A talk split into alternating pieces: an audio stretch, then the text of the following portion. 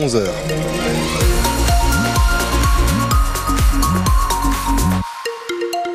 11h l'heure du flash, on commence par un mot de météo avec euh, le ciel qui devrait se découvrir. On devrait avoir une belle après-midi, je vous en dis plus juste après.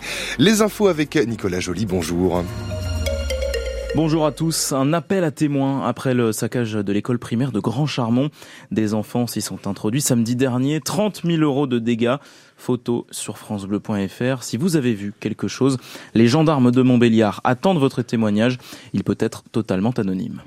Le procès des attentats de Strasbourg vient de s'ouvrir. Quatre hommes devant la cour d'assises spéciale de Paris. Ils ont entre 34 et 42 ans, accusés d'avoir fourni des armes aux terroristes qui attaquaient le marché de Noël. C'était en décembre 2018. Cinq morts, 11 blessés. Un cinquième prévenu âgé de 83 ans sera lui jugé plus tard pour des raisons de santé. Les nouvelles menaces de Vladimir Poutine envers l'Occident. Nous aussi avons des armes capables d'atteindre des cibles sur votre territoire, déclare le président russe.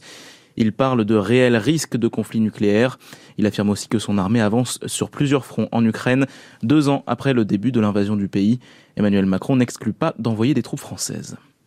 Un habitant de Clairvaux-les-Lacs dans le Jura s'est barricadé chez lui hier. Il refusait d'être conduit à l'hôpital. Il n'était heureusement pas armé. Deux négociateurs de la gendarmerie ont passé sept heures à le convaincre de suivre les pompiers. Il a finalement été hospitalisé à Lons-le-Saunier. Les pompiers de Lure, Luxeuil et Ronchamp, eux, sont intervenus hier soir pour un début d'incendie. Un appartement de Lure en flamme au quatrième étage. Le feu a été maîtrisé rapidement.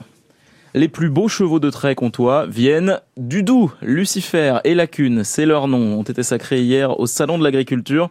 Ils ont remporté le concours Modèle et Allure. Grande fierté pour leurs propriétaires venus des Fontenelles et de Nancray.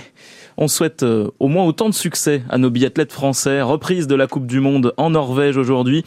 L'individuel femme est à 14h15, l'individuel homme demain avec sur les skis les francs-comtois Lou Jean Monod et Quentin Fillon-Maillet. Une soirée festive se prépare au Ballon d'Alsace avec la traditionnelle descente au flambeau de l'école de ski tout à l'heure. Animation de 17h à 20h sur le front de neige de la côté Thierry Fortin, avec euh, un apéro concert sur les plus grands tubes de la chanson française que vous pouvez continuer de réviser sur France Bleu. La piste de la est ouverte pour l'occasion jusqu'à 18h30. Tout de suite, on fait un point sur la météo.